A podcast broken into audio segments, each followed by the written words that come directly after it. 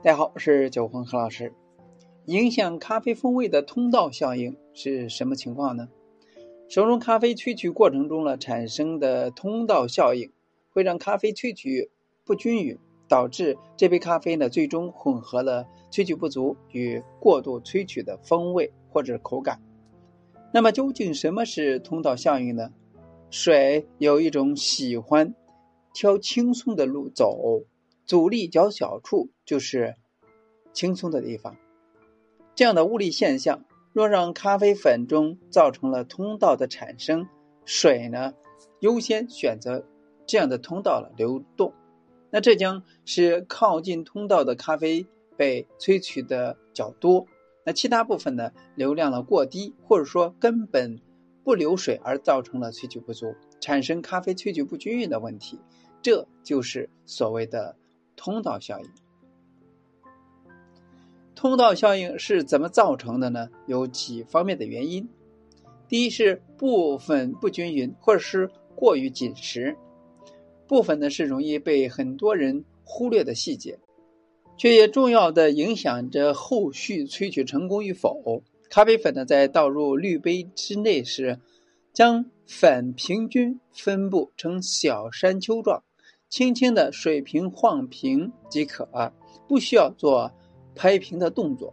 那经过拍打，容易让粉呢与粉之间空隙了变小而扎实，易阻断后续焖蒸所注的水流湿润空间，达不到同时浸润咖啡的目的。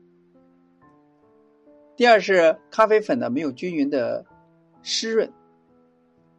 有两方面，A 是干的咖啡粉呢会比浸湿的咖啡粉呢更排斥水，这与水分子的相互结合有关。干燥的咖啡粉呢具有较低的亲水性，因此呢，冲煮一开头的焖蒸步骤了，成功标志就是达到将咖啡粉完整浸润的效果，均匀萃取越理想。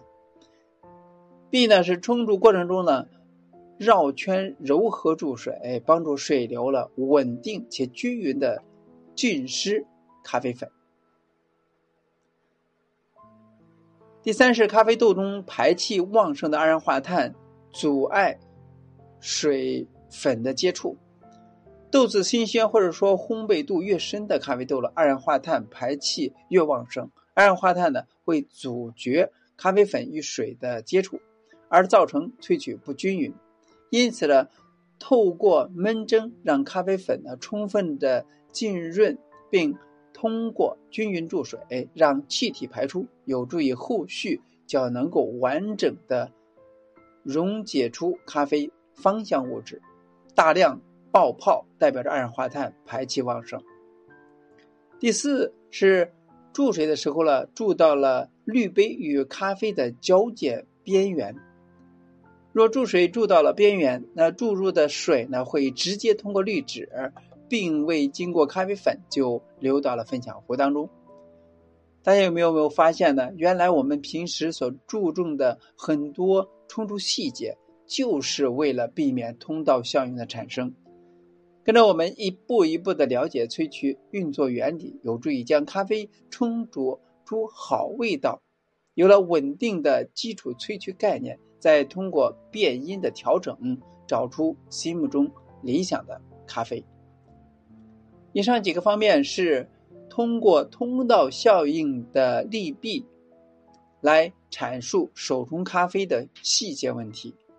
其实也说明了在我们做手冲的过程中，部分怎么部分不平就行了，不需要拍的拍打，使之更加的紧实。那容易造成通道效应，还有就是咖啡粉呢，在焖蒸的过程中呢，要充分的浸湿咖啡粉，以避免二氧化碳呢阻绝水粉的接触，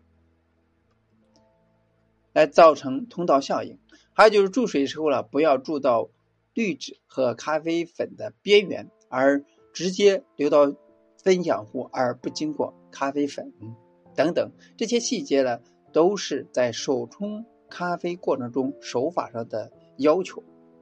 那希望呢，通过以上的方法呢，能够让你冲出一杯自己喜欢的咖啡。那今天呢就到这里，咱们下次再见。